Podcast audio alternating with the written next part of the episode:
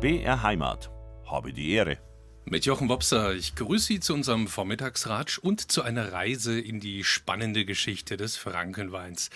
Denn da hat sich gerade in den vergangenen Jahrzehnten Erstaunliches getan und verändert und ein entscheidender Motor für diese Veränderungen ist Hermann Mengler, Weinfachberater beim Bezirk Unterfranken. Seit 30 Jahren ist er in dieser Funktion unterwegs, international, aber vor allem in Franken vor Ort bei den Winzerinnen und Winzern als Berater im Weinberg oder als kritischer Verkoster der Jungweine im Keller und ich freue mich sehr, dass er jetzt gerade nicht draußen im Weinberg ist oder unten im Keller, sondern ganz oben im neunten Stock des Posthochhauses am Würzburger Hauptbahnhof. Live bei mir im BR-Studio. Herzlich willkommen, Hermann Mengler. Hallo. Hallo, ich freue mich, äh, hier zu sein. Ich freue mich für die Einladung und freue mich natürlich ganz besonders, dass ich die Silvaner Heimat seit 1659 hier ein bisschen vorstellen darf und ein bisschen erwärmen darf, was alles so gelaufen ist in den letzten Jahren und hoffentlich auch noch weiter laufen wird. Ja, Sie sind heute unser Begleiter beim Abenteuertrip durch die fränkische Weinwelt. Da hat sich ja Revolutionäres abgespielt. Das meint zum Beispiel die Zeitschrift Vinum. Die hat sie zum geistigen Vater dieser fränkischen Weinrevolution erklärt.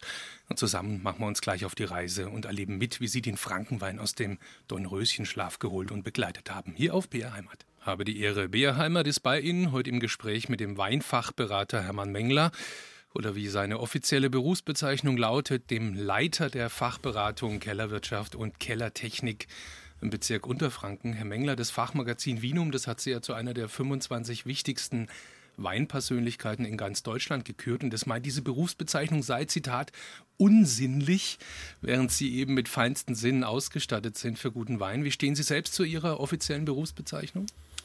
Naja gut, ich meine, das ist eine, eine, eine gewachsene Bezeichnung, die man eingeführt hat. Die ist schon vom Fachlichen her entsprechend auch äh, äh, tituliert und auch äh, unterbringt. Es geht halt nun mal um Kellerwirtschaft mhm. in erster Linie, dass sich in den letzten Jahren, in den letzten 15, 20 Jahren ganz verstärkt eben in die, wie Sie schon sagen, in die Sensorik, in die Sinneswahrnehmung ergeben hat. Das liegt einfach an der Entwicklung, an der Feinfühligkeit. Früher waren die Weine grober die waren rustikaler, die waren erdiger, die, die ja, haben, haben einfach so eher die Entspannung gebracht auf der Couch. Mhm. Heute sind die Weine filigran, heute erzählen sie eine Geschichte von der Herkunft. Sie sind feinfühliger und wenn man das gute Ohr hat, sage ich jetzt mal, dann erzählen die Weine auch eine Geschichte. Oder die gute und aus dem Grund heraus ist vielleicht dieser, dieser ursprüngliche Titel und die Bezeichnung äh, vielleicht auch überholt, so könnte man sagen. Aber es ist eine sachlich nüchterne Berufsbezeichnung. Ähm, entspricht es vielleicht auch so ein bisschen Ihrem fränkischen Naturell? Der Franke an sich ist ja auch nicht unbedingt jemand, der sich durch besonders blumige Formulierungen in den Vordergrund drängen würde. Das ist, das ist zweifellos so, das muss man so sagen. Äh, die, die Franken, nichts geredet, ist ja gelobt genug, wie es so schön heißt. Genau. Und äh, da gibt es ja sehr viele Vergleiche im Bundesschnitt, sodass die, die, die, die linksrheinisch aufgewachsenen, die haben, glaube ich, 200 äh, Worte in der Minute. Da haben beim, wir ein bisschen weniger hier. Ne? Beim Franken sind es deutlich weniger. Ne? Wenn wir schon so ein bisschen in die Mentalitätsfragen reingetaucht sind, ähm, gibt es Ihrer Ansicht nach eigentlich einen Zusammenhang zwischen der fränkischen Mentalität und dem Charakter der Weine, die hier entstehen? Absolut, zum Beispiel beim absolut, Silvaner? Absolut. Mhm der, der, der Frankenwein, gerade wenn es um unsere Paraderebsorte Silvaner geht, äh, der ist, das ist kein Marktschreier. Mhm. Der tritt nicht auf wie Fred Astaire oder sonst irgendetwas, sondern der will auch ein bisschen erobert werden. Und äh, da ist auch der erste Schluck, der unter Umständen äh, vielleicht sogar Zweifel auslöst, wo man sagt, was ist denn das jetzt? Ist das ein Wein? Der hat ja überhaupt nichts Großes, Intensives mir zu sagen. Ähm, der ist äh, äh, beständig und ruhig und so nach dem Motto, äh, nehme ich mal so wie ich bin. Mhm. Äh, und dann springt der Funke über oder wenn er übergesprungen ist, dann ähm, ist man natürlich verliebt in dieses Produkt und sagt hier, der erzählt mir wirklich seine Herkunft. Und das ist das, äh, das Spannende. Ich will damit nicht sagen, dass es nicht auch Weine von der Mosel oder äh, aus der Pfalz, die eben ihre Herkunft genauso sagen, des Zweifels ohne. Aber gerade bei der Rebsorte Silvaner, da muss man einfach sagen, wohlvertraut ist gut getraut. Und deswegen gibt es eben Silvaner bei uns seit mehreren Jahrhunderten. Sie kennen ja beides auch schon seit jungen Jahren selbst, also die fränkische Mentalität und auch die fränkische Weinwelt. Wenn ich richtig informiert bin, sind Sie quasi reingeboren worden in diese Welt. Sie sind Jahrgang 1957, ne? Und äh, wo und mit welchen familiären Kontaktpunkten zum Frankenwein sind Sie aufgewachsen? Ja, also im Grunde genommen, ich bin Jahrgang 57, absolut korrekt und damit möchte ich auch sagen, seit 1957 mit dem Frankenwein verbunden. Okay, also mit der ähm, Mutter nicht sagen, nicht dass, ganz, man, aber, ja. dass man gleich so sinnlich, aber es hat sich immer alles um den Wein gedreht. Mein, mein Großvater und auch der wieder, mein Urgroßvater, das waren Büttner und Kellermeister. Mhm. Also damals war das ja noch in Kombination, wenn man so will. Man hat die Fässer hergestellt und äh, ähm, gerade in mein Stockheim, wo ich herkomme, mein Stockheim war das Büttnerdorf äh, in Franken. Im Landkreis Kitzingen, ne? Weil nebendran eben diese, diese, diese, diese, diese Weinhandelsstadt Kitzingen war, wo sehr viel Wein verschifft wurde. Mhm. Und ähm, die vier Kilometer entfernt mein Stockheimer haben dann eben ich würde mal sagen, aus der Not eine Tugend gemacht und haben eben die Fässer zum Transport und so weiter hergestellt. Also bis vor 100 Jahren gab es noch 47, das muss man sich vorstellen, 47 Büttner in Main-Stockheim. Wahnsinn. Und, Wie viele Einwohner? Ein Einwohner von damals vielleicht 1000. Okay, ja. Also das ist, äh, das ist ganz enorm und natürlich auch immer wieder Weinbau. Und mein Vater war ja auch in Veitshöchheim in der Schule und hat da eine Ausbildung äh, genossen ja gut, dann kam der Krieg dazwischen, das war nochmal eine andere, andere Sache. Also Wein hat immer eine ganz große Rolle gespielt, ähm, entweder über das Fass oder eben über die Produktion. Und äh, Weinberge selber natürlich auch. Und Ihre Wobei, Eltern hatten, glaube ich, eine, eine Gastwirtschaft, korrekt? Richtig, und äh, mein Vater hatte 57, also als ich geboren wurde, äh, haben sie eine Gastwirtschaft übernommen. Das war ja alles noch diese, diese, diese ganzen schwierigen Zeiten nach dem Krieg. Was macht man?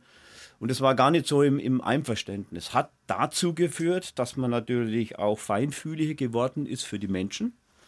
Äh, denn es war eine Zeit, die ich jetzt ja nur noch im, im Unterbewusstsein, wenn man so will, erlebt mhm, habe. Mhm, ähm, nicht wie heute, wo die Leute zum Essen gehen und so weiter, sondern die Leute sind vielleicht zum Zusammengekommen und haben dann ein Bier getrunken und das einen ganzen Abend, weil das 30 Pfennig gekostet hat, haben ihre Brotzeit selbst mitgebracht und erst im Zuge der Wirtschaftswunder hat sich das dann ergeben, dass äh, eben dann wirklich die, die Gastwirtschaft zu einer richtig gut gehenden äh, Dorfgastwirtschaft mit gutem Essen und so weiter. Heute würden wir uns danach lechzen, mhm, wenn wir so etwas äh, verbreitet hätten.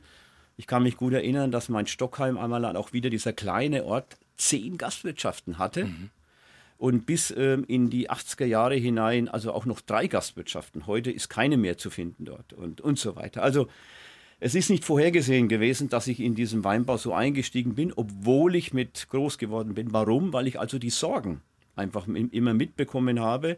Meine Eltern hatten keine Zeit. Abends war die Gastwirtschaft und tagsüber war der Weinberg. Aufgewachsen bin ich eigentlich bei meinen Großeltern. Mhm. Das hat vielleicht auch wieder etwas geprägt, weil die Gemütlichkeit dann doch schon ein bisschen mehr da war und nicht so der Stress und die Hektik und die Sorgen natürlich auch. Und ähm, eine vielleicht, vielleicht sehr ausschlaggebende, äh, ich hatte als, als ganz junger, vielleicht war ich acht, vielleicht war ich zehn, ich weiß es nicht mehr, äh, von meinem Großvater ein kleines Fass. Mhm. Äh, vom Büttnermeister. vom Büttnermeister bekommen. Ja. Das hat vielleicht 10, 15 Liter Inhalt gehabt und immer wenn dann Füllungen war, habe ich dann meinen eigenen Wasserwein, mhm. Gänsewein äh, abgefüllt. Also das hat es vielleicht geprägt. Ansonsten für mich eigentlich nicht so sehr, weil äh, ich habe eben, wie gesagt, den Nachteil gesehen. Also mhm. das war ja ein, ein Nebenerwerb und man musste immer Hand anlegen. Mein Bruder und ich, wir waren ein Jahr gerade auseinander, äh, mussten immer mit in, in, die Weinberge gehen. Was haben Sie da gemacht für, äh, für Wir mussten die Spritzbrühe als Beispiel äh, nachleiten. Wir mussten das Rebholz, das ist damals noch aus den Weinbergen hinaus transportiert worden, zusammenlegen und so weiter. Also es, es war eher die, das Umgekehrte. Also Sie haben äh, alle Facetten Wein. sozusagen des Frankenweins und auch der Weinwirtschaft kennengelernt, was damit zu tun hat. Die Seite der Konsumenten auch durch die Gäste im Lokal, also auch aus sozialer Faktor, ne? Wein als, als, Geselligkeitsfaktor, aber eben auch die ganze Arbeit auf der Produzentenseite. War das dann prägend für Ihren eigenen Weg, den Sie dann in der Folge eingeschlagen haben? Im Grunde genommen hätte ich mir nie träumen lassen in diesem, ich sage jetzt mal Sturm- und Drangzeit, ähm, so mit 13, 14, wo man dann pubertätsmäßig unterwegs ist und so, hätte ich mir nie träumen lassen, dass ich das einmal mache. Aber ich weiß auch nicht, wo der Kick hergekommen ist. Entweder war es eine göttliche Eingebung oder eine innere Eingebung. Es war dann irgendwann klar, ab meinem 16. Lebensjahr, mhm. das ist wohl äh, äh, deine Zukunft. Natürlich noch überhaupt nicht an Beratung oder solche Sachen gedacht, sondern erstmal das Grunderlebnis äh, Wein wahrzunehmen in Form einer Lehre. Ja, und die nächsten Schritte werden wir gleich besprechen. Vielleicht jetzt nochmal auf den Punkt gebracht. Ähm, Silvaner gleich Heimat, würden Sie das für sich selber unterschreiben, die Gleichung? Absolut absolut. Ähm, wobei ich auch wieder aus einer Zeit komme, wo der Silvaner, ja, er war in Franken da, aber er war nicht in diesem, ich sage jetzt mal so, absoluten Fokus. Äh, es gab ja noch auch sehr viele gemischte Sätze, über äh, die man vielleicht sprechen, wo der Silvaner ein Teil dieses Weinbergs war, aber eben nicht der, äh, der, der absolut bestimmende Teil. Und ähm, Silvana, so richtig ging es eigentlich erst los und man sagen kann, was müssen wir tun? Wie können wir unsere Heimat hier äh, entsprechend in den Fokus setzen? Er ist Vorausdenker und Impulsgeber für die fränkischen Winzerinnen und Winzer, Hermann Mengler, der Weinfachberater des Bezirks Unterfranken, seit genau 30 Jahren in dieser Funktion. Aber Herr Mengler, Ihre ganz persönliche Reise in Sachen Frankenwein, die hat schon ein bisschen früher begonnen. Wir haben eben schon über Ihr Aufwachsen gesprochen als Kind einer Familie mit Gastwirtschaft. Opa und Vater waren beide vom Weinfach. Jetzt weiß ich aus Ihrer Vita, dass Sie das Jahr 1972 mal bezeichnet haben in dem Interview als das Jahr Ihres ersten Weinjahrgangs. Da waren Sie 15, wenn ich richtig gerechnet habe. Was war 1972 anders als in den Jahren zuvor? Was war da die Premiere? Das Prägende dieses Jahrgangs, ich meine, vielleicht ist es auch die Zeit gewesen, wo man es erstmal so richtig bewusst miterlebt hat äh, war eben einfach diese Abhängigkeit von der Natur. Mhm. Ähm, der, der, 72er Jahrgang war insofern prägend, dass äh, der Sommer war durchwachsen, wie halt viele dieser, dieser damaligen ähm, äh, Sommer, die nicht so sonnenverwöhnt waren, wie es heute äh, der Fall ist. Und äh, die Trauben waren nicht so richtig reif. Und dann kam, ist etwas passiert, was äh, äh, einfach crazy war nämlich bereits am 4. Oktober und am 8. Oktober gab es einen sogenannten Frühfrost. Mhm. Das heißt also, das Laub war zerstört, ähm, es waren, war, war keine Reifung mehr möglich. Die Trauben mussten geerntet werden und es wurde auch viel Tafelwein geerntet. Das Mostgewicht war, das kann man sich heute gar nicht mehr vorstellen, bei 63, 64 Grad Öchsle. Also ja, Kugellagerartige äh, Beeren waren da dann zu verarbeiten. Und äh, just auch in diesem Jahr vorher, nämlich 71, wurde das neue Weinrecht, das neue Weingesetz äh, eingeführt, äh, wo die sogenannte Nassverbesserung, also diese mhm. Anreicherung mit Zucker und Wasser äh, und damit die Verbesserung, der Name ist ja toll, Nassverbesserung, ähm, äh, verboten wurde und nicht mehr erlaubt wurde. Und äh, die Weine hatten damals dann über 10 Promille Säure, hatten, äh, wie gesagt, kaum Reife.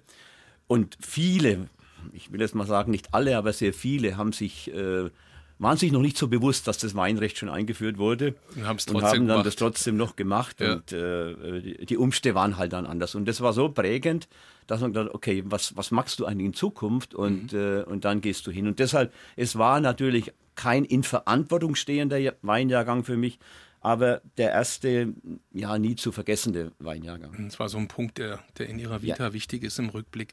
Sie haben vorhin in der ersten Gesprächsrunde schon mal angedeutet, ja, so Ihre Sturm- und Drangzeit, ne, da war gar nicht so klar, dass, dass Sie diesen Weg gehen, der Ihnen eigentlich vorgezeichnet worden ist von zu Hause aus.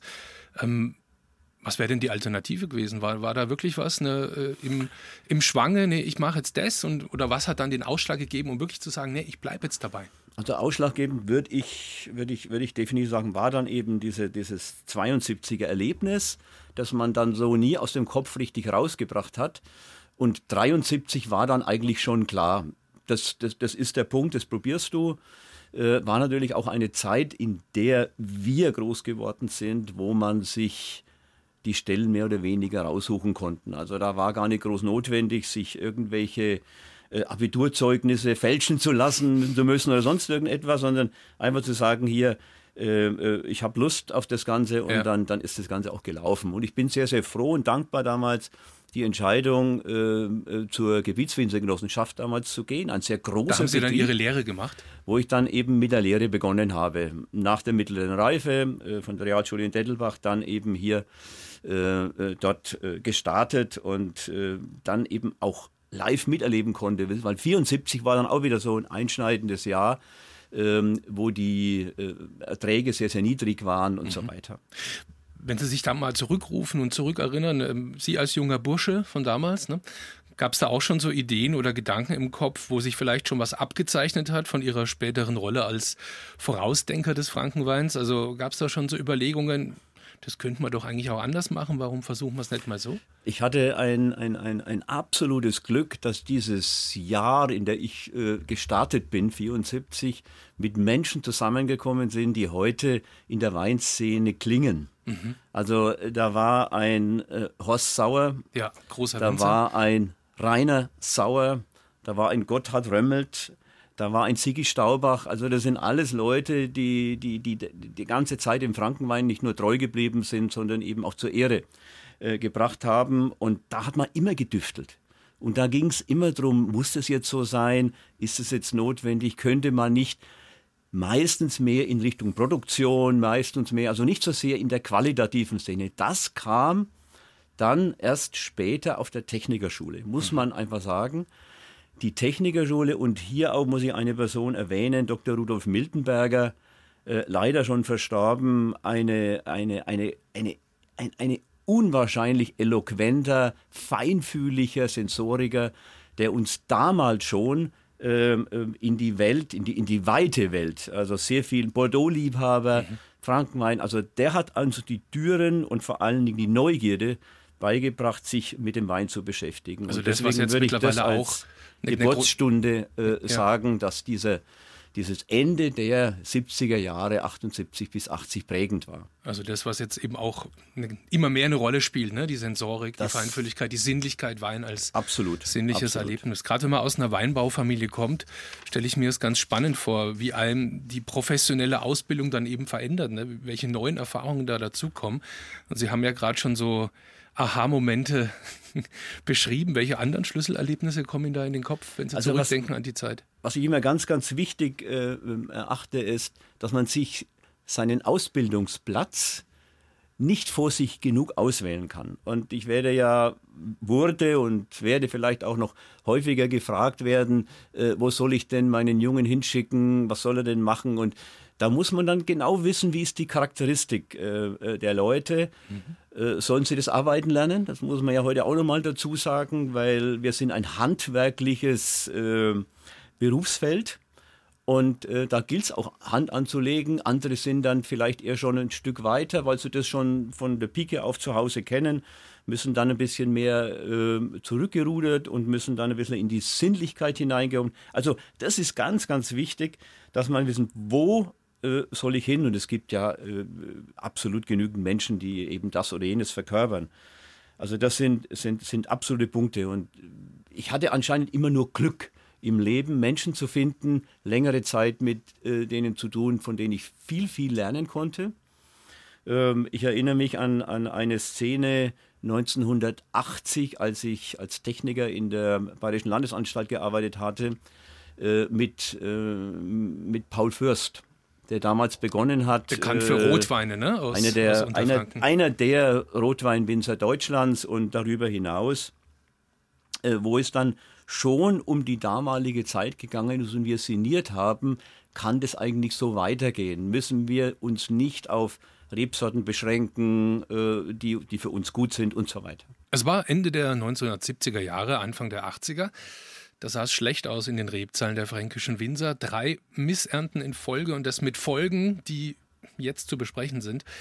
Weinfachberater Herbert Mengler, Sie haben das damals, Hermann Mengler, Entschuldigung, Sie haben das damals miterlebt als junger Winzer. Sie hatten die Lehre hinter sich und eine Anstellung vor sich als Weingutsleiter. Wie gut erinnern Sie sich an diese drei Missernten hintereinander an der Schwelle von den 70ern zu den 80ern? Man könnte natürlich jetzt sagen, wenn man über Nacht ähm, ein Drittel oder zwei Drittel seines Einkommens verliert, ähm, dann erinnert man sich nicht nur ein bisschen, sondern das hat man äh, permanent vor Augen. Und das muss man sich auch immer vorstellen, die, die, die, die 60er Jahre waren, waren immer schwierig. Es gab immer Ups und Downs und deswegen gab es auch meist, die meisten Weingüter waren im Nebenerwerb oder, oder haben ein Zubrot gehabt. Und dann kamen die verwöhnten 70er Jahre, mhm. mit Ausnahme eben des 74ers. Und dann kam diese, diese, diese Geschichte, die man als Mensch erlebt hat, und ich weiß ganz genau, es war die Silvesternacht von 78 auf 79, tagsüber plus 15 Grad. Dann setzte der Regen ein und dann kam minus 15 Grad. Wahnsinn. Und äh, äh, ein, ein, Kumpel von mir hat damals seinen äh, äh schönen 180er Mercedes in eine Scheune hineingesetzt, mhm. weil es war spiegelglatt. Die Reben haben stark darunter gelitten und die Ertragsleistung dann im Jahr 79 war dann gerade mal 20, 25 Hektoliter pro Hektar quer durch die ganzen fränkischen.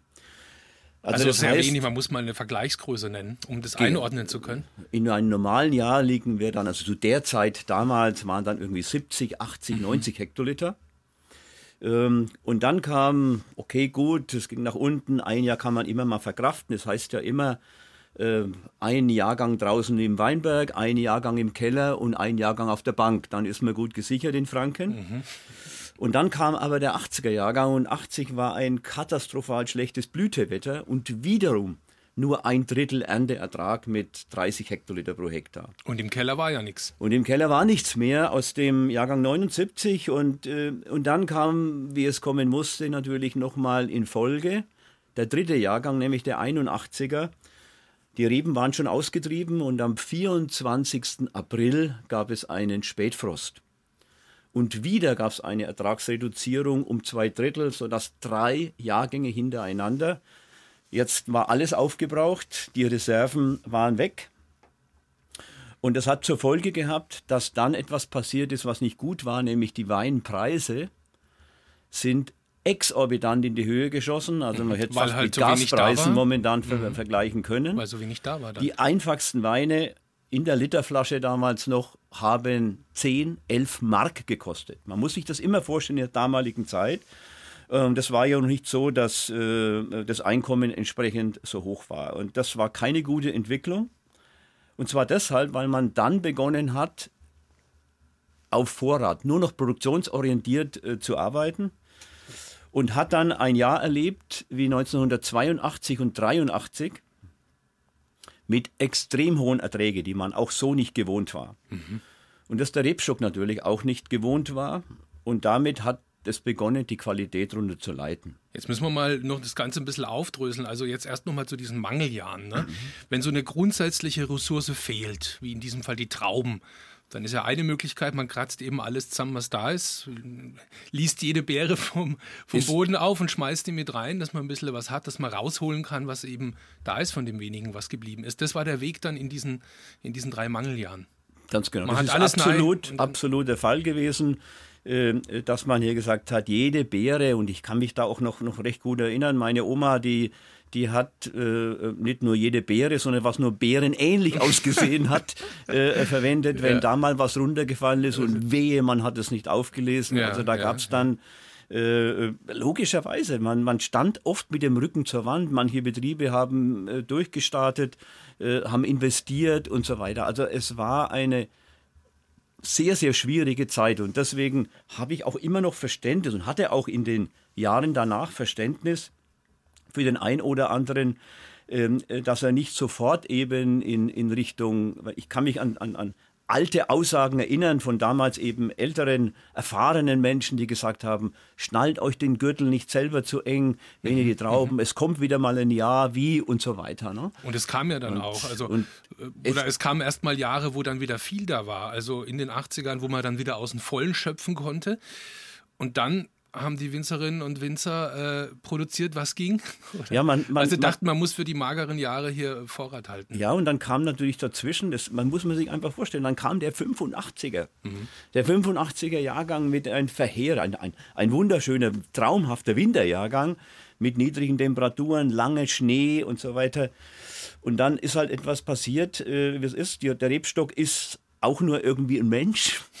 Äh, und wenn es zu kalt ist, dann friert er irgendwann und irgendwann erfriert er. Und äh, das war der Fall eben am 20. Februar, am Aschermittwoch, dass äh, bei minus 25 Grad die Reben dann erfroren sind. Und zwar so erfroren, dass nicht nur der Ertrag kaputt war ähm, und weg war für dieses Jahr, sondern eben auch sehr viele Reben kaputt waren. Mhm. Und dann hat man gesagt, jetzt haben wir das. Und dann, wie immer, ist, man könnte sagen, Schweinezyklus, rein in die Kartoffel und raus in die Kartoffel. Und dann kam die Produktion. Die Produktion, die Produktion, so nach dem Motto, na, irgendwann kommt schon wieder mal ein Jahr, wo es wo es kaputt geht, wo irgendwas ja, naturbedingt äh, erfriert und so weiter. Und das kam halt nicht mehr. Und was hat es mit der Qualität des Weins dann gemacht? Und das hat, äh, zum einen waren die Rebstücke geschwächt aufgrund diesem permanenten Up and Down ähm, äh, auf der einen Seite und zum anderen halt die Ertragsleistung, die sie nicht gewohnt waren. Es kamen natürlich neue Rebsorten hinzu, es kamen neue Klone hinzu. Und äh, der, der, der, der, der Jahrgang 89, das war, da war Franken Weltmeister im Produzieren. Entsprechend, man muss es heute und man kann es auch heute sagen, grottenschlecht waren die Weine. Die mhm. haben kein Rückgrat gehabt. Das waren alkoholhaltige Flüssigkeiten, die kein, kein, kein Leben in sich getragen haben und die auch sehr, sehr schnell gealtert sind. Und wir werden ja jetzt über diesen Weg aus dem qualitativen Jammertal noch sprechen. Vielleicht jetzt an der Stelle mal die Frage, wenn Sie sich erinnern an die Lage von damals und an die Weine, an diese alkoholhaltigen Flüssigkeiten. Hätten Sie sich jemals träumen lassen, dass der Wein aus Franken nochmal so einen Stellenwert bekommt, wie er ihn heute hat? Ja, weil man, man, man weiß ja, man wusste ja im Endeffekt, wie es geht, aber es war einfach die Ökonomie, die verhindert hat. Es ist ja nicht so, dass, dass man das nicht wusste. Also es ist ja, äh, die Frage ist nur, kann ich es mir leisten? diesen, diese, diesen qualitativen Gedanken hochzuhalten und es weiter äh, dann zu machen. Denn es hat ja nicht nur Franken und dieser Tatsache gelitten, es gab ja auch andere Weinregionen genauso. Und plötzlich war halt sehr viel Wein da. Habe die Ehre auf BR Heimat, heute live aus Würzburg. Im Gespräch mit Weinexperte Hermann Mengler, seit 30 Jahren der Weinfachberater des Bezirks Unterfranken. Herr Mengler, als Sie 1993 diesen Posten angetreten haben, gab es da schon etablierte Fußstapfen, die Sie ausfüllen mussten, oder war das Neuland damals? Nein, es war natürlich kein Neuland, denn es gibt ja einen Vorvorgänger und es gibt einen Vorgänger. Und äh, mein Vorgänger Bernhard Weißensee, den ich ja auch noch Jahre äh, miterleben konnte, ähm, äh, war eine Institution. Also, also es waren will, durchaus große Fußstapfen. Ich will, da, ich will nicht sagen, da dass es Gesetz war, was er gesagt hat, ja. aber er hat eben aufgrund seiner Art äh, äh, eine, eine, eine gehörige Portion dazu beigetragen, wie Franken damals eben äh, äh, dastand. Ähm, sowohl qualitativ dastand ähm, und so weiter. Also sein Wort hatte auch schon entsprechendes Gewicht. Jetzt muss man vielleicht auch mal dazu sagen, wie das abläuft, so eine Weinfachberatung. Also Sie sind jetzt kein Schreibtischtäter, vielleicht auch manchmal, aber es spielt sich vor allem viel draußen ab in den Weingütern in Franken. Äh, Sie sind da ständig vor Ort und suchen den Kontakt, gehen in die Rebzahlen, gehen in die Keller, verkosten die Jungweine, geben ihren Senf dazu. Äh, geben Sie mal ein bisschen Einblick in Ihren Arbeitsalltag. Ja, Wie viel also das, draußen sind Sie unterwegs? Das ist in der Tat so. Also Schreibtischstädter, das würde mir überhaupt nicht liegen. Mhm. Also ich bin Zwilling äh, im Juni geboren und da hat man Ameisen äh, um den Fußsohlen und äh, da es rum. Also sehr zum Leidwesen, würde ich mal sagen, meiner verwaltungstechnischen Vorgesetzten, wenn man das mal so sagen kann, dass ich halt äh, äh, definitiv unterwegs bin. Ich würde mal behaupten, 85 Prozent äh, in der Anfangszeit eher 90 Prozent draußen bei den, bei den Winzern. Die Winzer rufen an, sie möchten eine, eine neue Kelter kaufen, sie möchten einen neuen Fußboden Damals ist auch noch sehr viel gebaut worden. Wir brauchen eine neue Abfüllanlage. Was ist da momentan eben angesagt? Was ist die, das beste System? Und, und jetzt kommt das Wichtigste, das ist eben die Verkostung. Hm. Äh, man, in, in der damaligen Zeit war es einfach so, dass es nicht Standard war, dass ein Winzer, nur weil er Winzer war, auch gut verkosten konnte. Ja. Das ist heute anders. Heute, äh, damals waren viele Autodidakten auch noch unterwegs. Äh, ich kann mich erinnern, da gab es dann Aussagen, oh, wenn der Mengler zufrieden ist, dann hast du einen guten Most im Keller. Mhm. Äh, so, solche Geschichten. Mhm. Und äh, man hatte auch manchmal schon auch sehr viel diplomatisches äh, Geschick äh, an den Tag legen müssen, um, um den Winzern sagen zu können, dass sein Wein vielleicht noch ein bisschen mehr Pflege braucht. Ja, äh, das ist ein Punkt, der interessiert mich schon, weil da ist ja Fingerspitzengefühl gefragt, auch wie man mit den Leuten umgeht, wie man, wie man den Zugang findet. Da kommt einer von außen ja letztlich, der Mengler halt, ne? Und äh, stellt sich in den Keller nahe und da müssen sie ja wahrscheinlich dann auch mal sagen, ist jetzt nicht so das, was ich mir erhofft habe. Also ich, ich, entschuldige mich bei dem einen oder anderen Winzer, wenn ich ihm irgendwie ein bisschen wehgetan habe, weil ich weiß, man kann zu einem Weinerzeuger vieles und alles fast sagen, aber nicht, dass ein Wein nicht gut ist. Mhm. Aber Sie müssen es halt trotzdem. Aber ich muss machen. es halt tun. Mhm. Und äh, es hat am Anfang bestimmt äh, hier und da zu Irritationen geführt. Ähm, und vielleicht ein Wort, das man als Junger dann eben mehr mal ein bisschen deutlicher sagt als, als heute. Also das sahen schon eben, eben Dinge, äh, äh die, wobei ich es ja nie gelernt habe. Ich meine, es, es ist ja so, dass man man, man studiert, man äh, äh, hat, hat das, das, das fachliche Wissen oder glaubt es zu haben. Ähm, und dann trifft man eben auf die unterschiedlichsten äh, fränkischen, knorrigen ähm, Weinerzeuger. Die Jungen war eben weniger ein Problem. Die etwas gereifteren, da war es dann schon äh, etwas schwieriger. Aber ich kann mich jetzt an keine Situation erinnern, wo einer gesagt hat, der kommt mir nicht mehr ins Haus. Also, Vielleicht hat ja da äh, auch ein bisschen geholfen, dass Sie selber halt ein Franke sind, ne? Ja, das hat definitiv geholfen. Das merkt sprachlich also einfach natürlich auch, aber es hat vor allen Dingen geholfen, weil ich wusste, was ich sage. Ich war ja. nicht nur der Studierte, der irgendwie im Studium etwas äh, mitbekommen hat, sondern der wusste von vornherein, auch aufgrund der Lehre.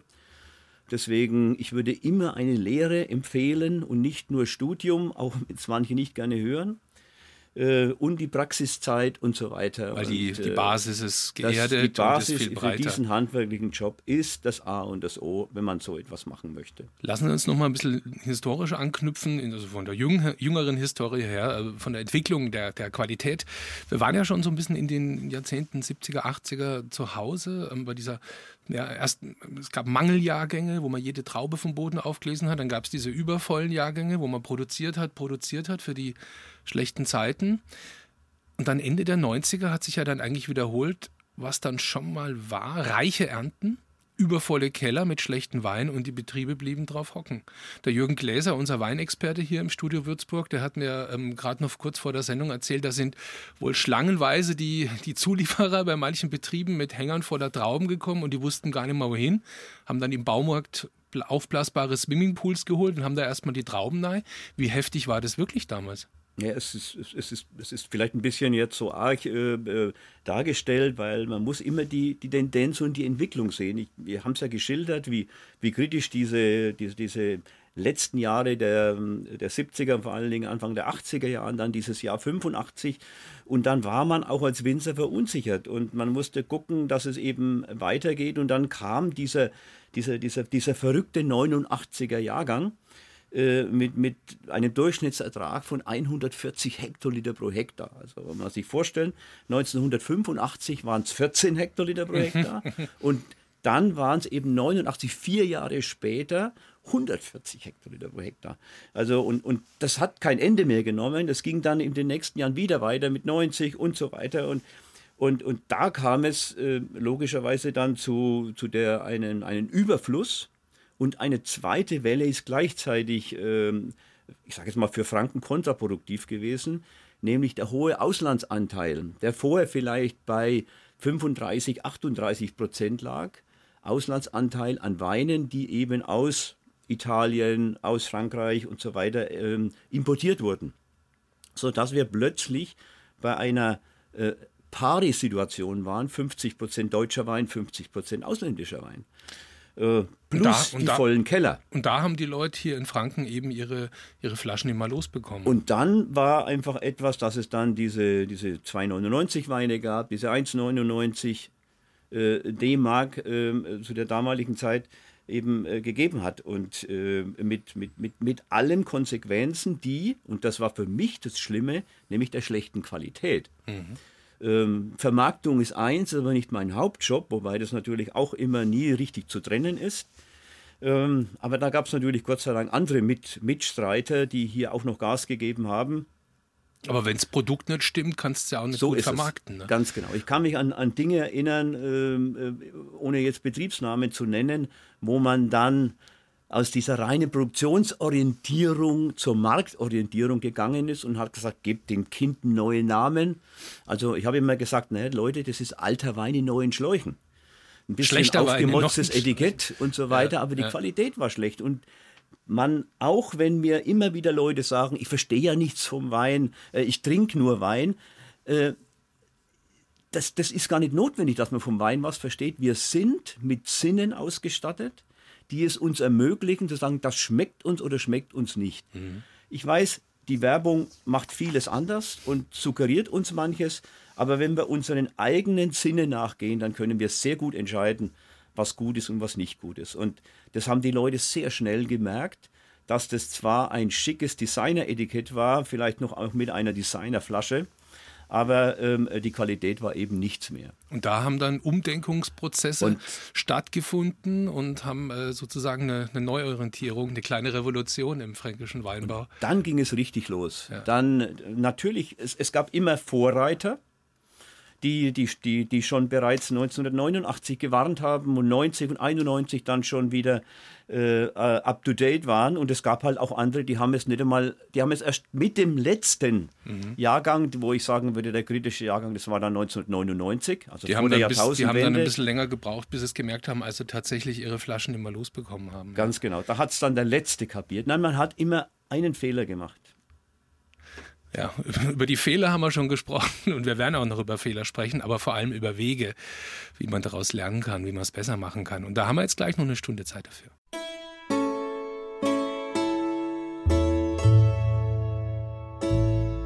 BR Heimat. Habe die Ehre.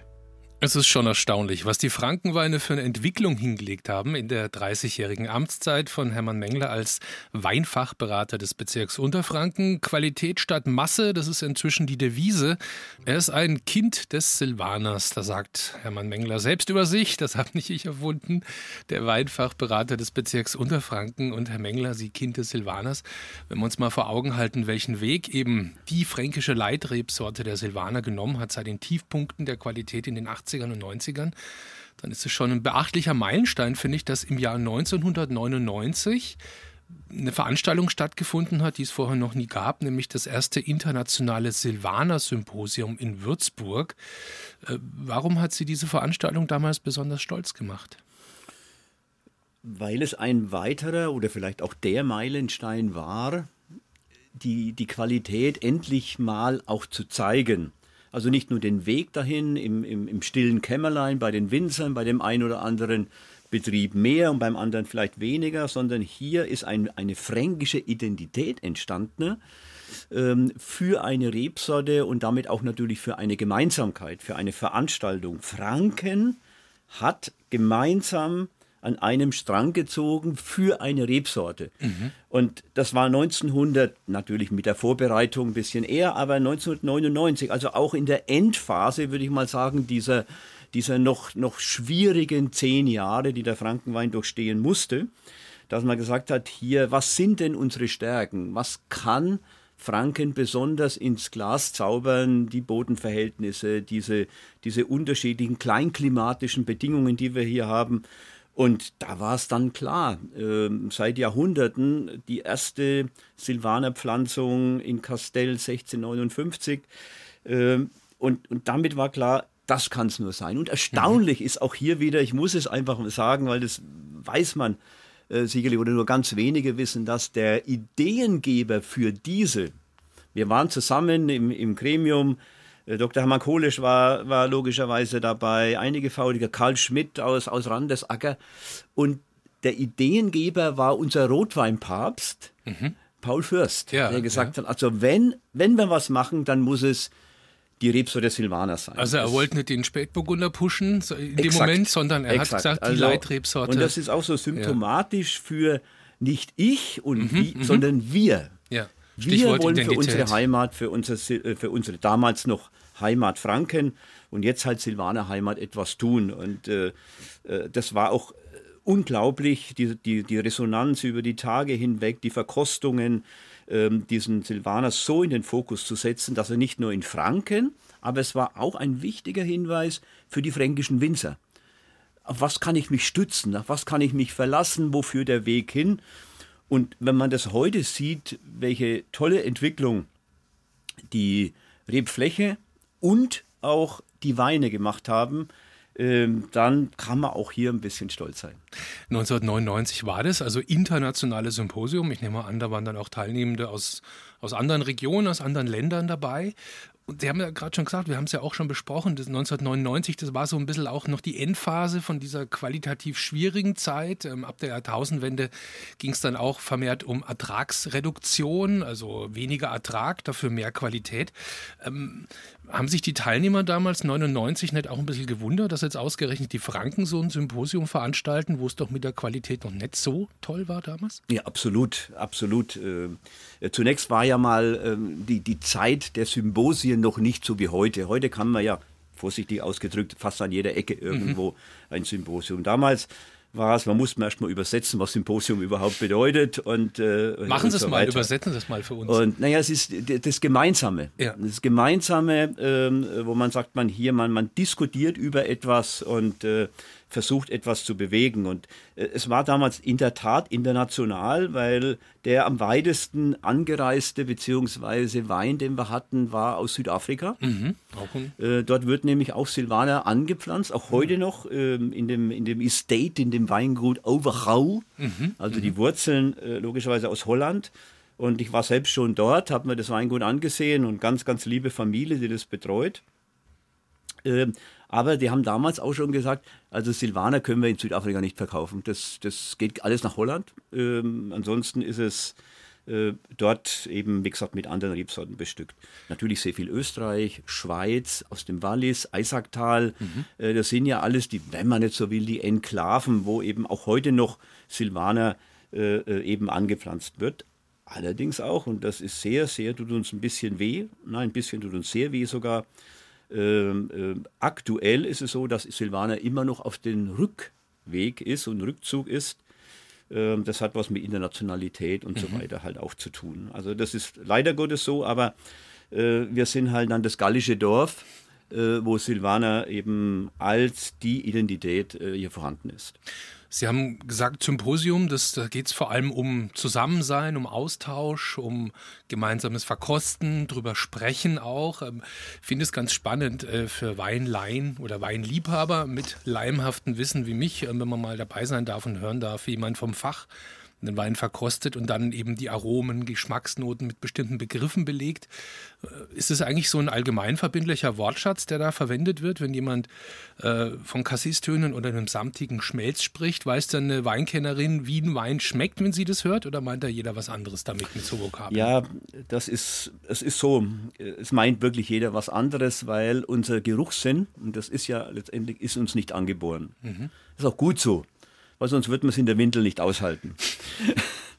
also das ist uns nicht angeboren, sondern das ist was Erlerntes. Das heißt also, durch viel Übung äh, äh, eignen wir uns wie eine Sprache, eignen wir uns die Worte an und dann geben wir sie wieder. Und das ist natürlich auch bei dem, bei dem sinnlichen Erlebnis. Wir riechen etwas, mhm. aber wir können es oft nicht beziffern. Was ist es jetzt? Genau, du kannst es nicht. Ich kenne das, ich kenne ja. das, aber, aber warum? Leider Gottes, und das, das ist eine Aufforderung an alle, gehen Sie mit offener Nase durchs Leben. Mhm. Schnuppern Sie erstmal an ein Essen hin, schnuppern Sie an ein Getränk. Es muss nicht immer Wein sein, sondern einfach mal das erleben, weil unsere, unsere, unsere, unsere, unsere Wahrnehmung ist eine ganz einfache Logik. Use it or lose it. Mhm. Also wenn du es nicht benutzt, ist es weg.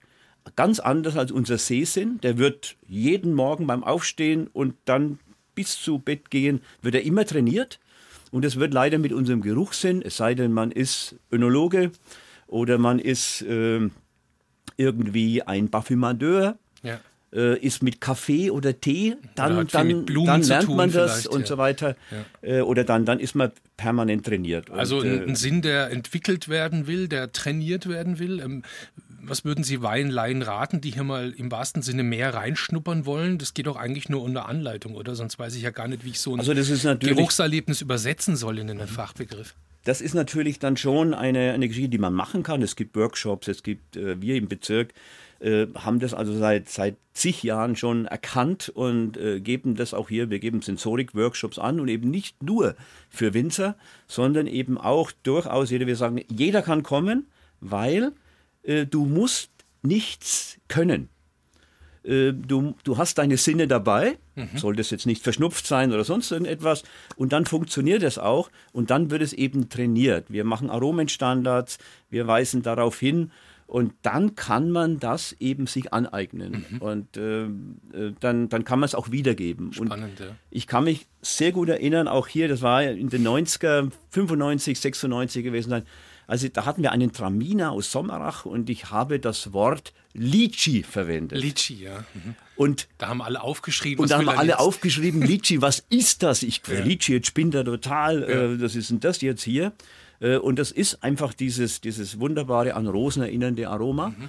ähm, was man eben natürlich nur dann erkennen kann, wenn man es kennt. Mhm. Kann man eigentlich auch da so als äh, Weintrinkender selbst auch was äh, kreieren? Ich, ich denke mal zum Beispiel, ich schmecke einen Hauch von Rucola oder so. Gibt es schon? Nee.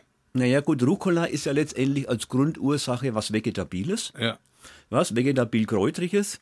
Und ähm, deswegen versuche ich den, den Leuten immer langsam damit einsteigen zu geben oder, oder Hinweise, dass sie zunächst mal diese Übergruppe, also mhm. was ist jetzt fruchtig, was ist vegetabil. Wenn jemand zum Beispiel sagt, der Wein hat ein fruchtiges Aroma, er riecht nach Rose, mhm. Entschuldigung, Rose ist eine Blume. Ja. Also dann müsste sagen, es ist ein blumiges Aroma. Also so kann man also, sich rantasten. Und dann kann man ja. sich so rantasten. Und dann fängt man eben zunächst mal den Überbegriff, die, die, die Headline und dann geht es ins Detail. Mhm.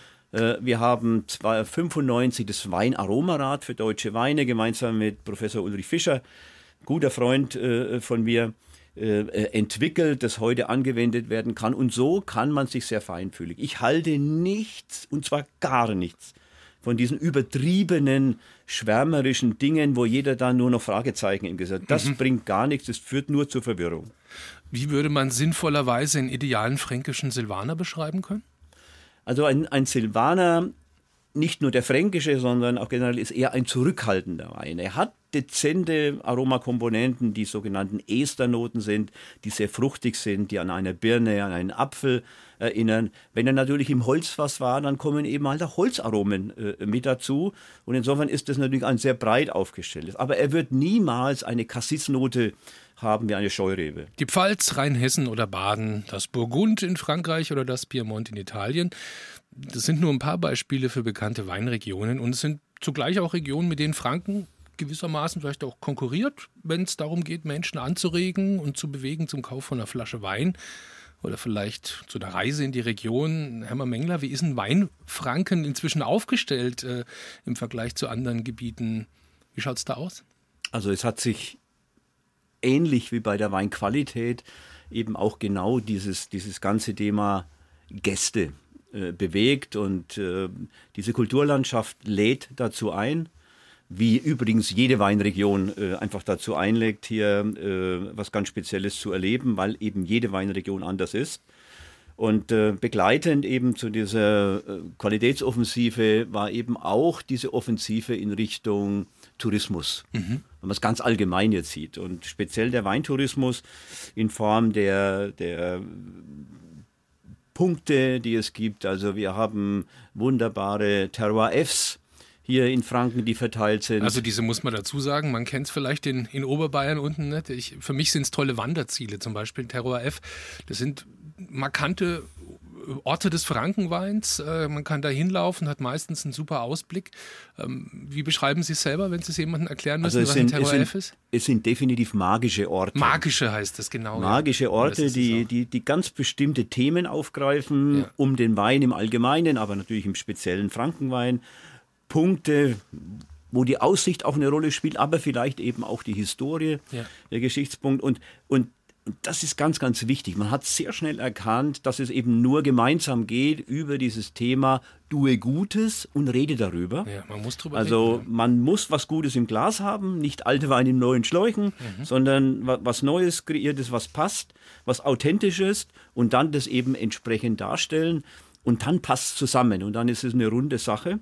Äh, die Gästeführerausbildung, wir haben eine, eine ganz, ganz stattliche Anzahl in Franken an Gästeführern, die, die sehr bereitwillig Leute aufnehmen, Gruppen aufnehmen, zeigen. Und das ist ein, ein Konstrukt des Netzwerkes. Da gehören die Mainfähren dazu, die so wunderbar hier äh, Franken auch erleben lassen. Äh, die Weinberge, die Punkte und eben natürlich auch die Gastronomie das mit dem Wein. Dass man so ein Gesamtpaket schnürt. Man kennt es ja selber, wenn man in eine andere Region kommt, um ein paar Tage zu erleben, vielleicht auch eine längere Urlaubsreise. Das ist ja immer das Ziel, ne? dass man nicht die Leute nur einen Tag in der Region hat, wie oder ein paar Stunden nur wie bei den Flusskreuzfahrten. Ist auch wichtig für, aus touristischer Sicht, aber toll ist es natürlich, wenn die Menschen auch eine Weile hier bleiben und die Region entdecken.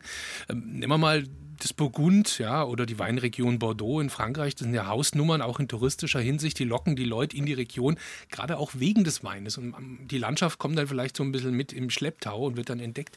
Wie weit sind wir hier in Franken? Ist es da auch schon so, dass die Leute wegen, wegen des Weines kommen?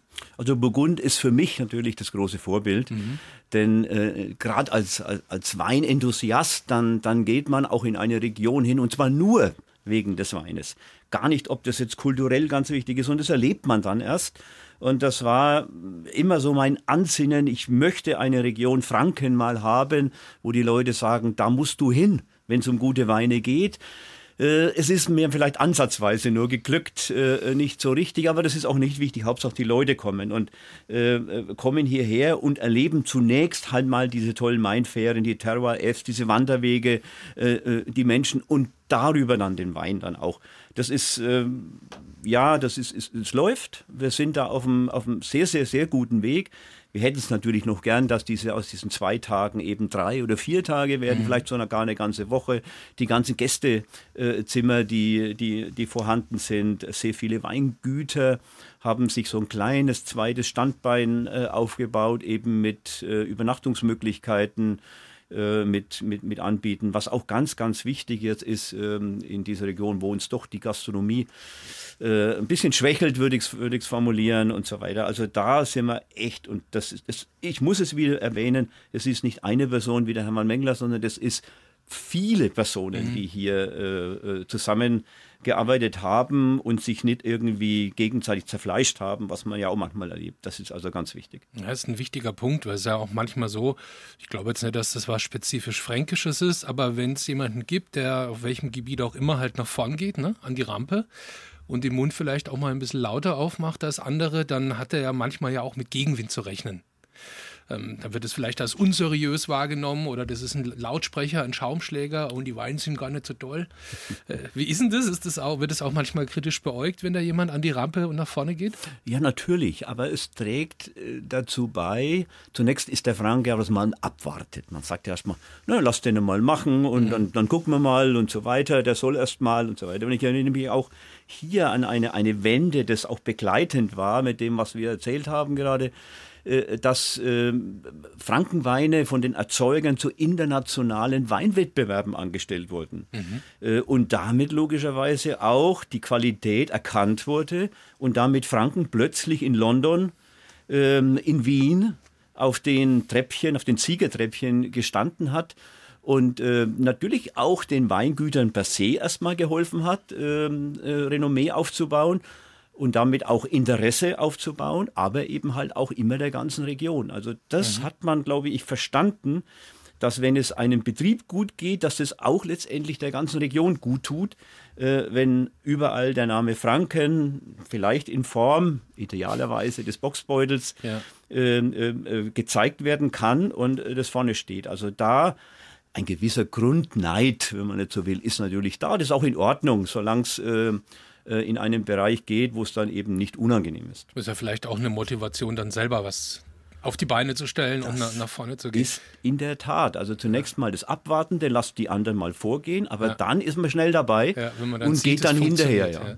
Vor dem Hintergrund, wie wichtig ist es eigentlich, ähm, wenn auch Sie zum Beispiel als ein Fürsprecher und eine beredte Stimme des Frankenweins ebenso ausgezeichnet werden wie kürzlich vom äh, Fachmagazin Vinum. Das ist ja nicht irgendeine Postille, sondern eines der Leitmedien in Europa, wenn es um Wein geht. Ähm, hat sie gekürt zu einer der 25 bedeutendsten Weinpersönlichkeiten Deutschlands. Wie sehr freut einen das dann? Ja, das erfreut einen natürlich, wenn man merkt und wenn man auch äh, selber Kontakt auch zu den, zu den Menschen hat und wenn man dann sieht, mit wem man da in, äh, letztendlich dann auch auf einen Treppchen, mhm. wenn man so will, gehieft wird, äh, dann freut. Zunächst denkt man, na ja, gut, okay, jetzt hast du das Alter erreicht und dann kommen die Ehrungen so in etwa. Äh, aber wenn man dann eben sieht, für was und mit welcher Berechtigung und vor allen Dingen dann diese, diese, diese, diese Titel kam ja ähm, in, in, Bezug des Silvaners. Und ja. äh, das freut mich natürlich, weil ich A, ein Kind des Silvaners bin ähm, und wahrscheinlich auch immer sein werde. Herr Mengler, lassen Sie uns über ein Thema reden, ähm, das ganz viele Bereiche unseres Lebens betrifft und das gerade auch im Weinbau die Menschen umtreibt. Ich formuliere mal eine These. Ähm, der Klimawandel ist das zentrale Zukunftsthema für den Weinbau in Franken. Wie zutreffend ist diese These? Ja, der Klimawandel ist nicht nur im Weinbau zutreffend, sondern ganz äh, allgemein, wie Sie es formuliert haben. Ähm, es, äh, hat uns bisher, ich will nicht sagen der Klimawandel, aber das, was daraus entstanden ist, mhm. äh, im Grunde genommen, wir haben ja viele über Jahre geredet, wo wir gerade mal eine mangelnde Reife hatten in den Trauben. Also äh, gerade wenn man jetzt so in meinem Alter aus, aus, aus dieser Zeit auch noch äh, kommt und, und zurückblicken kann, dann hat diese Veränderung eine, eine auch positiven Aspekt gehabt, also vorsichtig ausgedrückt, mhm. im Sinne von gesundere Trauben, mehr Reife, weil eben die Sommer trockener sind, weil ähm, äh, die Reife vonstatten gehen konnten und so weiter. Also das hat uns auch Vorteile gebracht. Aber die Herausforderung ist natürlich die, ähm, äh, wie man sagen, kommen wir in Zukunft auch noch damit zurecht mhm. und mhm. äh, vor allen Dingen neben dieser äh, äh, neben dem ganzen Entwicklung ist diese Tromologie, wie schnell das das Ganze geht. Also vor zehn Jahren haben wir noch gesagt, naja, in dem Jahrgang 2003, das war ja auch dieser exemplarische äh, Hitzesommer, wo man gesagt, na ja, und jetzt haben wir mit, mit 2018, 2019, 2020, 2022, also innerhalb von kürzester Zeit vier solche Jahrgänge ja, ja. Äh, gehabt, die, die uns eben vor diesen Herausforderungen stellen. Also das ist elementar ein, ein ganz großes Thema. Es ist nicht so schlimm wie jetzt meinetwegen in Südspanien, wie in mhm. Andalusien, aber ja. es ist ein Thema. Ich merke das ja auch selber als Berichterstatter im Radio. Ich, meine, ich berichte auch ab und zu mal über Weinbau und ganz viel hat sich natürlich da auch um diese Wetterereignisse oder Trockenheitsereignisse ähm, abgespielt in den letzten Jahren. Ich habe so ein bisschen den Eindruck, es hat irgendwie seit, sagen wir mal, 2018 eigentlich kein Jahr mehr gegeben, wo es keine extremen Situationen gegeben hat im Weinbau. Also gerade was Trockenheit auch betrifft. Sie teilen den Eindruck, oder? Definitiv. Also die, diese, diese Veränderung ist äh, enorm und äh, äh, Gott, wir haben eigentlich immer die Veränderung, nur sie sind jetzt anders gelagert. Ähm, es, es gab eben Zeiten, wo die, die eher Notreife vorhanden war bei den Trauben. Jetzt haben wir eher die Frage der Überreife, mhm. eher des Sonnenbrandes, eher der Hitzung. Unsere ganzen Rebzeilen sind ausgelegt, um möglichst jeden Sonnenstrahl einzufangen, die Energie zu holen, also diese Längsrichtung und hohe Laubwände und so weiter. Äh, wir müssen umdenken. Wir müssen in der Erziehungsart umdenken. Wir müssen mit den Rebsorten umdenken. Wir müssen äh, mit eben in Zukunft, wir sagen, okay, weniger Energie herauszuholen, also so wie es eben äh, andere südlicher gelegene Weinbauländer seit Jahrzehnten, vielleicht auch sogar noch länger haben. Ähm, äh, das kommt auf uns zu. Und dann die Bevorratung von Wasser ist äh, die nächste große Herausforderung.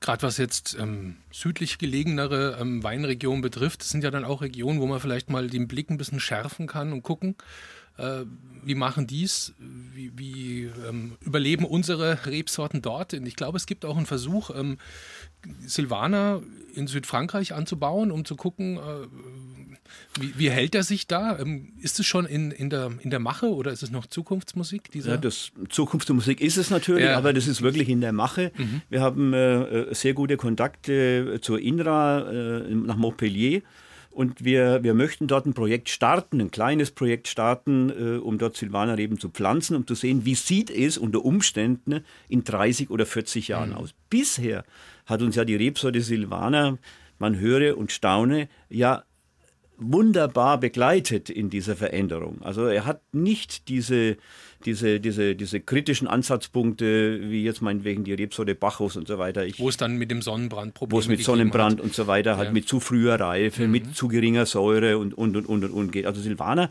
hat aufgrund der Feinheit, der Elastizität der Beerenhaut wunderbar hier äh, äh, mit dem Klimawandel harmonisiert. Mhm. Ja, Silvana hat ja auch schon ein bisschen was mitgemacht, ne? Im Verlauf der 360 Jahre in Franken. Das ist absolut korrekt. Ich meine, die kleine Eiszeit äh, im 17. Jahrhundert und so weiter. Mhm. Also Silva was Silvana betrifft, sind Sie guter Dinge? Ich bin sehr, sehr guter Dinge, aber wie gesagt, wir wissen nicht, was in 40 oder 50 Jahren mhm, mhm. äh, der Fall sein wird. Wir liebäugeln logischerweise auch mit anderen Rebsorten. Äh, Gerade eben die roten Sorten ist ein Thema, aber wir müssen ein Stück weitergehen. Wir müssen äh, das Thema Unterlage spielen. Wir müssen das Thema eben, wie gesagt, andere Erziehungsarten ganz, ganz intensiv nachdenken. Ähm, eben, wie gesagt, nicht mehr diese äh, letzte Energie aus der Sonne herauszuholen, sondern unter Umständen auch ein bisschen einen Sonnenschirm oben drüber zu setzen. Ich hatte mal Caroline Meyer hier, äh, mhm. ehemalige fränkische Weinkönigin, ähm, ideenreiche Winzerin aus, aus Kastell oder Kreuth, ne? Kreuth. Landkreis mhm. Kitzingen. Sie hat, das war vor einem Jahr im Sommer, äh, im Juli. Da hat sie mir erzählt, ja, Sauvignon Blanc haben wir jetzt am Start und sind ganz gespannt auf den ersten Jahrgang. Ist das so ein Beispiel, also Sauvignon Blanc oder also der Sauvignon, gilt ja auch so ein bisschen als klimaresistenter, aber die gibt es schon länger hier. ich, ich würde sagen, Sauvignon Blanc ist jetzt nicht unbedingt so diese Sorte, weil sie kommt ja aus dem Loiretal ja, äh, eigentlich und und von der Seite aus ähm, würde ich jetzt mal das nicht. Also da, da denken wir schon an Rebsorten, jetzt wenn wir die roten nehmen, Syrah. Ähm, äh, im Ganzen und äh, bei, dem, bei den weißen Sorten vielleicht ein Viognier, ähm, Rebsorten, ein Chenin Blanc. Also das sind dann eher so, so, so Rebsorten, wo man sagen kann, also die vertragen die Hitze dann äh, auch ganz schön. Aber äh, vielleicht auch ganz neue, vielleicht auch das mhm. Thema Piwi, vielleicht auch die Rebenzüchter, die, die sind ja da auch ganz, ganz, ganz gute Dinge ähm, in dem Ganzen. Idealerweise wäre es aber mit unserer Rebsorte Silvaner äh, weiterhin arbeiten zu können. Äh, mit anderen Unterlagen, mit anderen Erziehungsarten und so weiter. Was bei, überwiegt bei Ihnen, wenn Sie in die Zukunft gucken, die, die Spannung und die Vorfreude, was da auf uns zukommt? Oder doch eher die Sorge? Also global logischerweise die Angst. Ähm, äh, wenn man die, die Schlagzeilen äh, permanent hört und diese Hiobsbotschaften und so weiter, dann, dann kann man sich an dieser Entwicklung nicht erfreuen. Das auf der anderen Seite, wenn man Winzer ist, hat man vieles erlebt und viele Diefs überlebt. Äh, muss man immer positiv in die Zukunft schauen. Ähm, und das ist auch, sage ich mal so, das, was der Mensch tun muss. Habe die Ehre. Der Vormittagsratsch auf BR Heimat mit der letzten Runde für heute. Es geht auf 12 zu stramm. Und ähm, Hermann Mengler, auch was Ihre Tätigkeit als Weinfachberater des Bezirks betrifft, ist die, die Glocke zur finalen Runde sozusagen schon, schon ertönt. Ende Mai werden Sie aufhören als Weinfachberater. Ähm, nach 30 Jahren beim Bezirk, wenn man Ihnen eine E-Mail schickt, ne, dann kriegt man schon so eine automatisierte Antwort. Äh, Obacht, Adresse wird bald abgeschaltet. Äh, wie präsent ist Ihr Abschied schon über diesen E-Mail-Hinweis hinaus?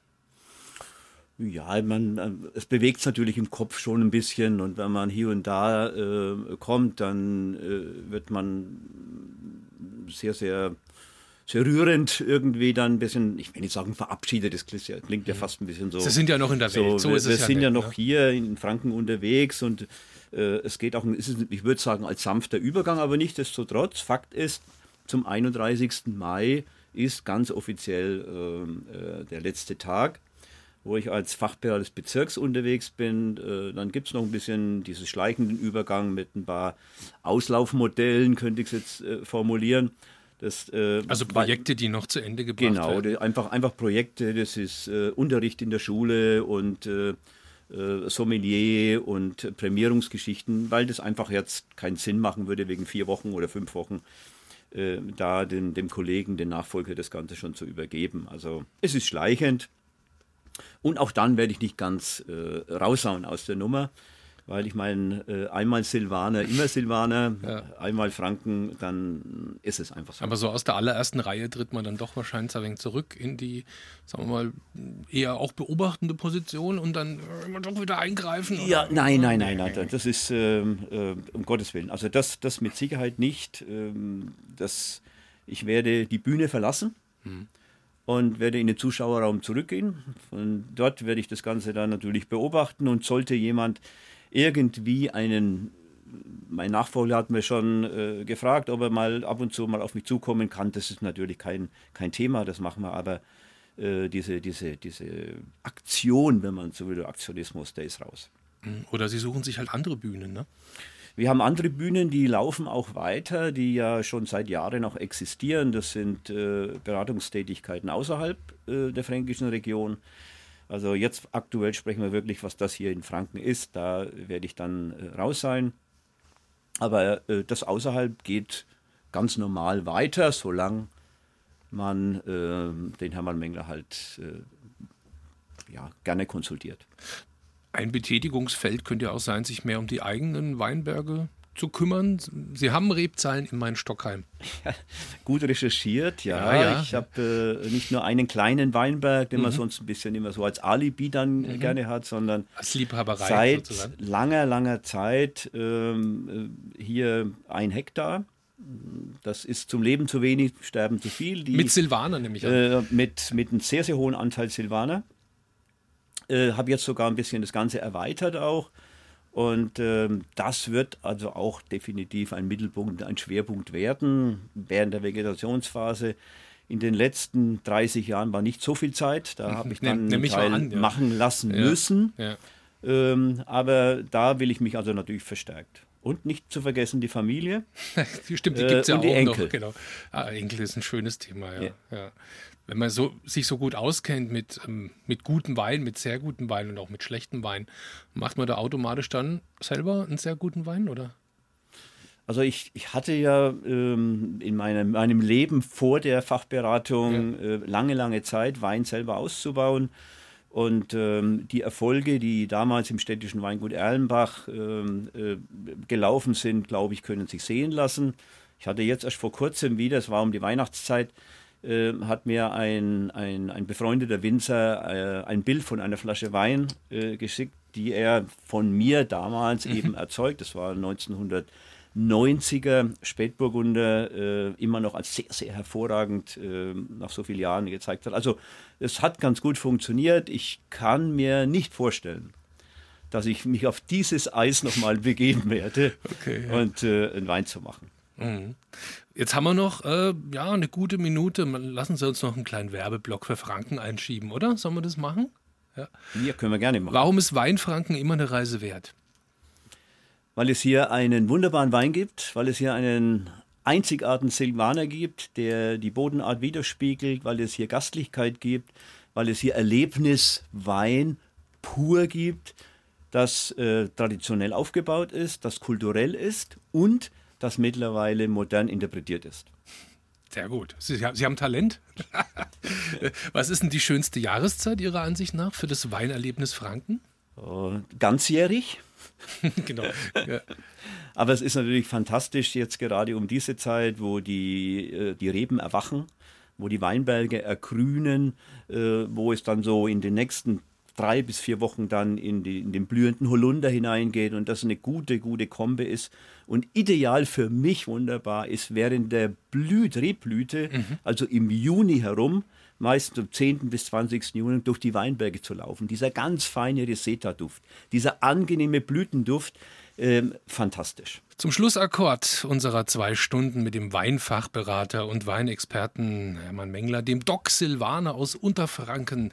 Herr Mengler, ich wünsche Ihnen von Herzen alles Gute für die Zukunft, für das, was da kommt. Ähm, erstmal für Ihre Zielgerade beim Bezirk Unterfranken und weit darüber hinaus natürlich für alles, was Sie vorhaben, wünsche ich Ihnen beste Gesundheit, gutes Gelingen für all Ihre Pläne und sag mal vielen Dank für Ihre Zeit und herzlichen Dank für dieses Gespräch. Heute hat Spaß gemacht.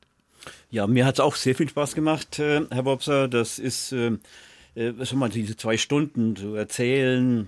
Klar hätte man vier Stunden auch draus machen können. Ganz bestimmt. Äh, über diese, diesen ganzen Weinjahrgänge. Es sind ja 50. Ähm, und äh, ich freue mich immer, wenn über Wein berichtet wird, konstruktiv. Ich freue mich immer, wenn die Menschen hier nach Franken kommen, wenn sie hier Wein sinnlich erleben, wenn sie sich natürlich das Kultur äh, um den Wein herum, Wein herum insgesamt anschauen. Es gibt so viele Neuentdeckungen. Also alle herzlich willkommen hier nach Franken.